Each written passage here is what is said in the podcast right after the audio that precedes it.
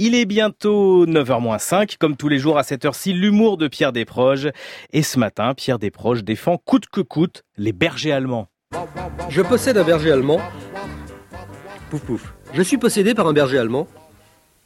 Depuis que cet animal partage ma vie, j'ai entendu proférer tant de sottises racistes à son endroit que je me sens tenu aujourd'hui de faire une mise au point.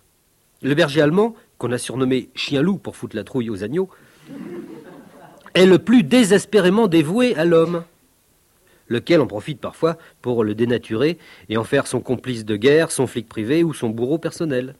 Alors, pour se venger, pour avoir l'air plus grand et moins ratatiné, ça s'abrite derrière un berger allemand. Le soir, à l'heure où les employés de banque normaux se mettent des portes-jartelles pour épater leur femme de ménage et sa belle-sœur Thérèse, ça descend dans sa cave en tirant le gros chien au bout d'une corde raide.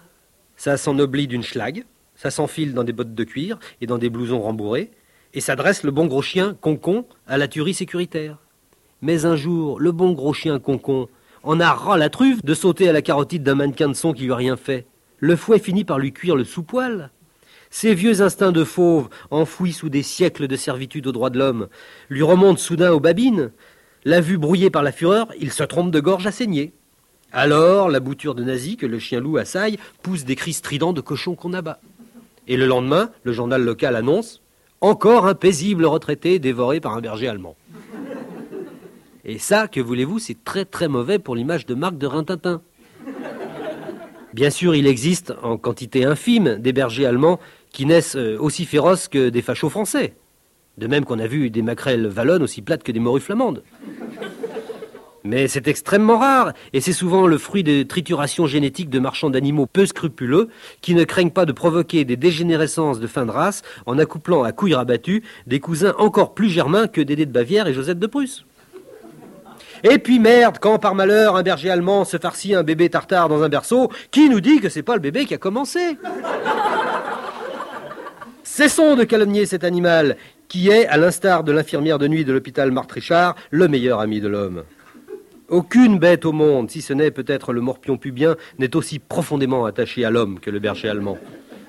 Aucune n'est plus dévouée, attentive et patiente avec les petits-enfants qui peuvent sans danger lui tirer la queue, lui tordre la truffe, lui bourrer les oreilles de miettes de petits lus et lui enfoncer du white spirit dans le trou du cul à l'aide d'un tuyau de caoutchouc pour jouer aux 24 heures du Mans, catégorie clébard.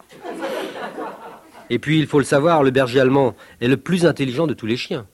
Le mien, par exemple, refuse absolument de faire ses besoins ailleurs que sur la pelouse. Bon. Les coins graviers lui désobligent le dessous de queue, j'y peux rien. Que voulez-vous, c'est une bête délicate. Il sait cependant à quel point je désapprouve ce laisser-aller défécatoire. Alors, à l'aide de sa queue trempée dans la peinture, il a rédigé des petits panonceaux. Attention caca. Qu'il plante à côté de chacun de ses oublis. Le jardin ressemble ainsi à un golf miniature, c'est très joli. Oh, je sais bien que de nombreux auditeurs ne vont pas me croire, mais je pose la question, parmi ces incrédules, combien vont à Lourdes sans rigoler? Quant à ces féroces soldats, je le dis, c'est pas pour café, mais il faut rien qu'à aboyer dans nos campagnes. Pierre Desproges, les chroniques de la haine ordinaire tous les matins sur France Inter, juste avant le journal de 9h.